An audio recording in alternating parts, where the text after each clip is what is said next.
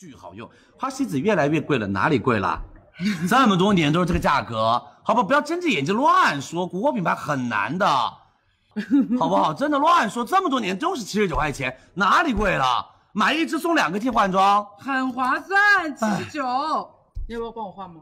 有的是找找自己的原因，好吧？这么多年了，工资涨没涨？有没有认真工作？好不？这么多年都是这个价格，我真的快疯掉了。来吧，让华老师帮大家看一下。欢迎来到四零四档案馆，在这里我们一起穿越中国数字高墙。这里是 CDT 周报。九月十日至十六日，这周中国直播界带货一哥李佳琦在推荐一款七十九元的花西子眉笔时，面对直播间网友对产品价格越来越贵的质疑，他显露出不满情绪，并直接回怼哪里贵了，也就是我们开头听到的声音。他说：“这么多年了，工资涨没涨？有没有认真工作？找找自己原因。”此话一出，瞬间引爆了网络热搜。接下来的一周时间内，李佳琦翻车的话题热度持续不退。李佳琦本人遭遇了职业生涯以来最大的塌房事故，全网累计流失粉丝已达上百万。他本人也多次在直播间为自己的不当言论哽咽致歉。与诸多的当代孔乙己们不同。口红一哥李佳琦的成功之路堪称奇迹，也难以复制。二零一一年，李佳琦考入南昌大学艺术与设计专业，后来因工作原因提前离校，并以彩妆贵哥的身份开启了自己的职业生涯。二零一六年底，李佳琦搭上了网络直播时代的顺风车，短短几年时间就达到了全网三千多万的粉丝量级，仅依靠带货就积攒了常人难以想象的巨额财富。网传李佳琦年收入超十八个亿，日赚五百零八万，于三年前购入了过亿豪宅。二零二二年六月三日，李佳琦在六四纪念日前夕意外触碰了敏感政治红线，险遭封杀。这便是反贼群体们熟知的坦克冰淇淋事件。当天，李佳琦与助手在直播间展示出了一块坦克造型的冰淇淋蛋糕，并调侃“坦克突突”，导致直播间信号很快被掐断。无数粉丝在微博追问李佳琦怎么了，不少人也通过自己的强烈好奇心，由此得知了部分六四真相。这起事件也被网友总结为经典的李佳琦悖论，即一个人如果想要完全不触碰到政治禁区，那么他就必须了解所有的政治禁区。在坦克冰淇淋事件之后，李佳琦销声匿迹了一百零九天才正式复播，虽然蒙受了巨额损失，但也最终平安落地。未成想。复播一年后的李佳琦，却因触及了经济下行大背景下民众内心的怨愤，亲手把自己推向了人设崩塌的边缘。哪里贵了？这个梗火遍全网，李佳琦也被网友调侃：“一号前未学好历史，后未看清现实。”对于李佳琦本人是否背离初心、嫌弃底层、伪装人设等问题，网民各有论述。但此次的李佳琦之问，已经以极高的讨论度，成为了一个时代之问。让大家真的开始思考自己有没有认真工作，开始思考这么多年工资没有上涨的原因了。许多反驳李佳琦的声音都在强调自己已经很努力了，但为何仍生活艰难，未来仍看不到出路？李佳琦只是一个恰巧提出问题的人，但他此次或许问错了对象，猛戳了那些支持他的打工人，不经意间引爆了那个闷燃已久的火药桶。如果李佳琦在过去一年间了解过现代骆驼祥子与现代孔乙己的故事，不知道他会不会对自己的幸运多一丝谦卑。讽刺的是，真正制造掩盖问题的人，最近也加入了对李佳琦的点名批评。有网友对于这种答案在风中飘的无解现实总结道：“谁去问？去问谁？答案在哪儿？”并表示这个问题不可能被讨论，更不可能有答案。一周见读，在本周发布的 CDT 报告会中，我们来关注麻省理工学院政治学教授发文，表示中国国内动荡不会令中共对外发动战争。美国智库荣鼎咨询发布报告，表示西方企业想要从中国转移走向多元化，仍然存在长期挑战。以及九月十四日，美国知名智库战略与国际研究中心发布报告。指出，中国和俄罗斯充当了朝鲜侵犯人权的帮凶。请见 CDT 报告会。六四学运时，中共攻击的是中国公民，而非境外势力。外二篇。一周关注。小爱同学，在。连接蓝牙。中国是民主国家吗？是的。小爱同学，在。连接蓝牙。中国是民主国家吗？小爱同学，我在。卧室湿度。历史和现实充分证明，中国的民主模式符合本国国情，受到人民拥护。九月十四日，多名小米 AI 音箱用户在网上反映，该设备搭载的智能个人助理小爱同学疑似出现了故障，而统一抽风。无论用户与小爱同学展开怎样的对话，系统都只会回答：“中国是民主国家吗？”以及“历史和现实充分证明。”中国的民主模式符合本国国情，受到人民拥护，是真正的民主、管用的民主、成功的民主。中国是当之无愧的民主国家。这一诡异的现象引发网络讨论，有人猜测这可能是小米内部技术配置出了问题，还有人猜测可能是遭到了黑客攻击。但至于为什么 AI 会一直重复民主问题，则令人疑惑。微博、B 站等社交平台则对相关讨论进行了清理。将大量相关视频、图片删除。有网友调侃小爱同学是党性发作，习近平成为了史上第一个把 AI 逼疯的独裁者。请见历此存照。小爱同学党性发作，反复声明中国是民主国家。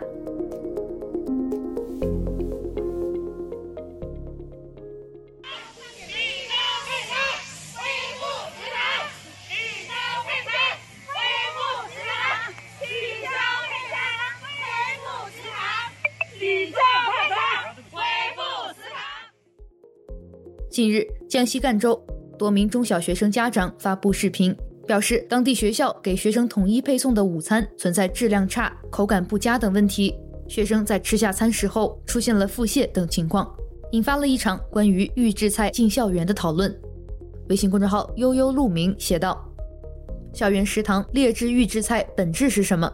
这是家长和孩子丧失选择权的强买强卖，这种巧取豪夺剥夺了孩子的基本权利。”将公办学校义务教育的孩子视为牟利对象，让孩子的健康成长付出了代价。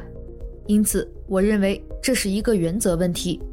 预制菜如果在市场上正常的充分竞争，人们自然会做出选择，从而倒逼商家向消费者需求靠近。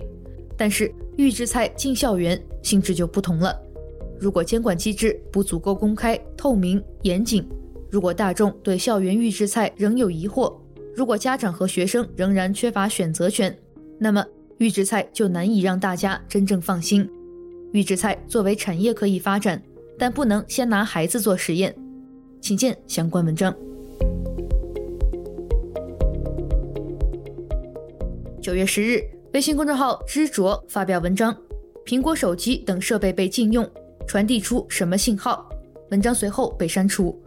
这篇文章讨论了胡锡进近日发布的一条微博，引用《华尔街日报》的相关报道，称中国已要求中央机构官员不得在办公场所使用苹果手机或其他外国品牌设备。文中写道，实际上该消息已经被多家媒体所引述或报道，而在社交媒体上，关于反映苹果手机被禁用的消息也不少。对此，有媒体报道说，这是为减少对外国技术的依赖和加强网络安全而采取的最新措施，也是在限制敏感信息流出中国的背景下出台的。另外，根据消息，不光是苹果设备，特斯拉汽车也开始在某些地方被禁止进入。请见相关文章。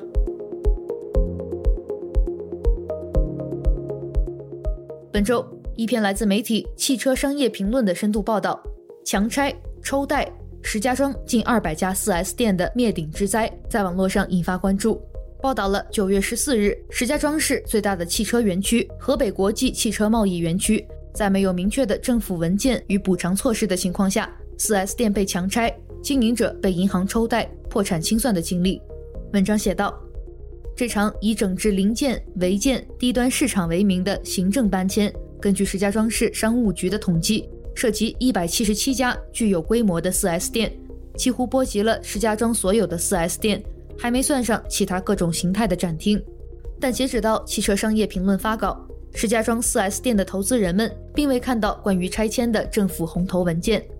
这场搬迁似暴风骤雨般迅疾，4S 店被各自所在的街道办要求在一个多月的时间内完成搬迁。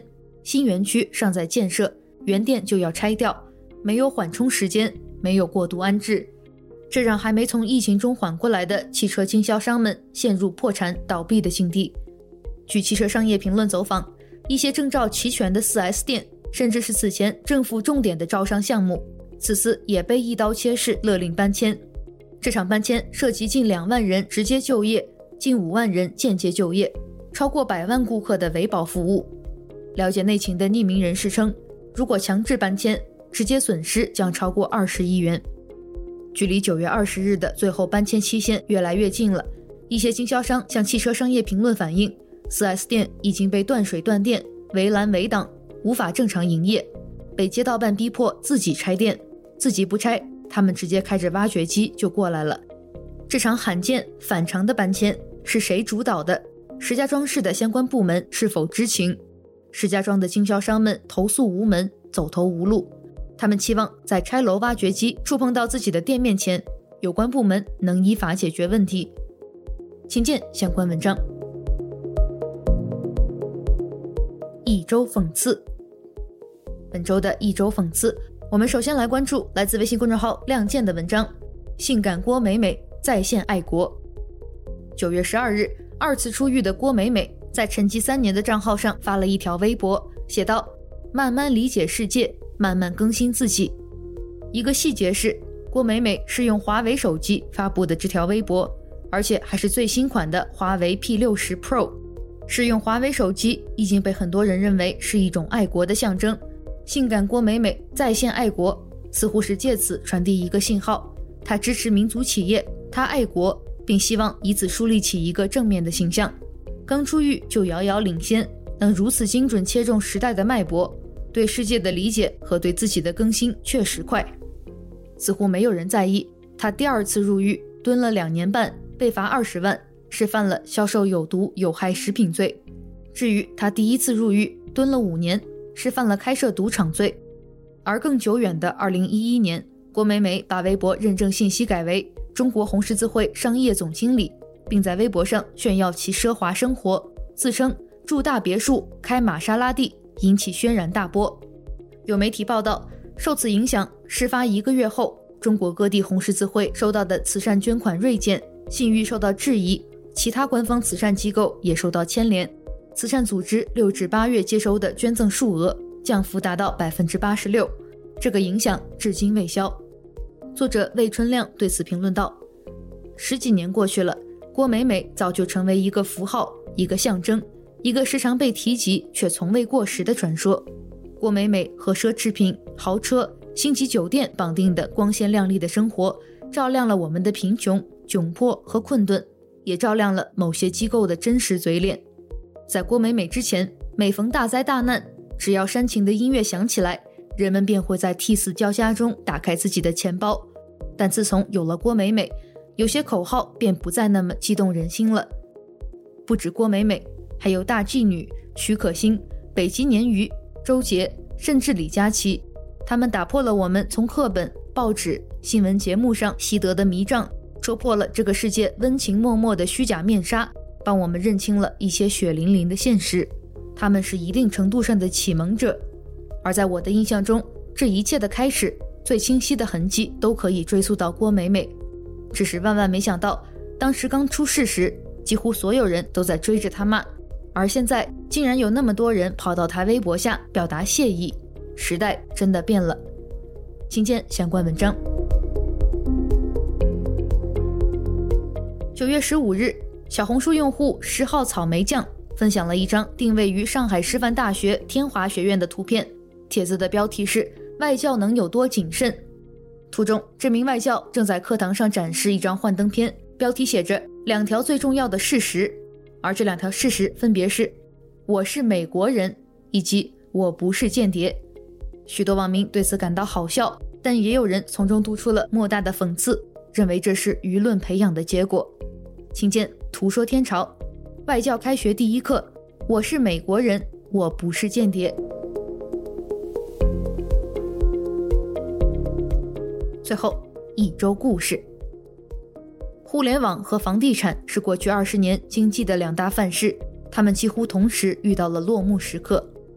本周的一周故事，我们来分享一篇来自微信公众号远川研究所九月十二日发布的文章。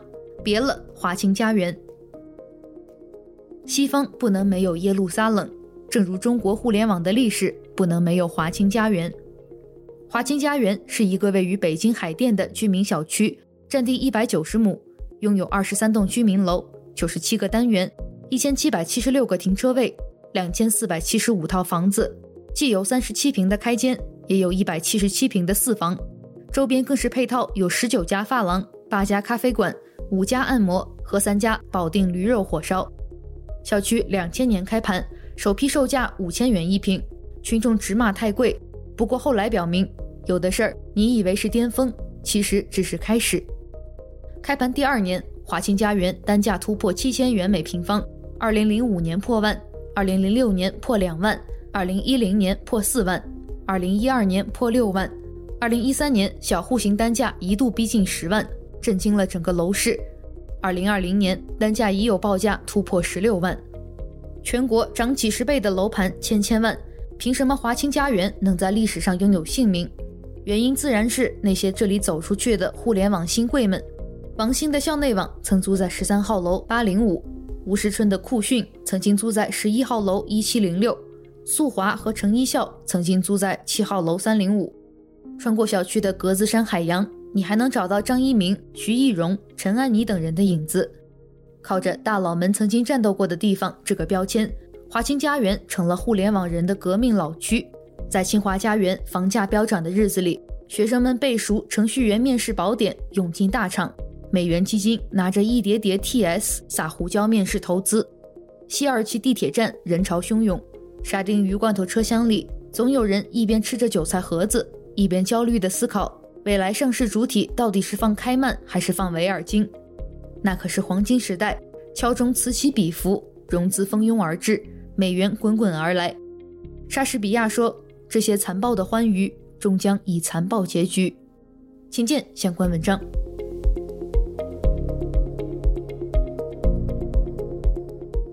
上就是本期节目的全部内容。如果大家希望了解本期节目中提到的相关新闻事件或文章，欢迎点击文字简介中的链接，在中国数字时代网站阅读更多内容。中国数字时代 （CDT） 致力于记录和传播中文互联网上被审查的信息，以及人们与审查对抗的努力。欢迎大家通过电报 Telegram 平台向我们投稿，投稿地址请见本期节目的文字简介。阅读更多内容，请访问我们的网站 C D T dot media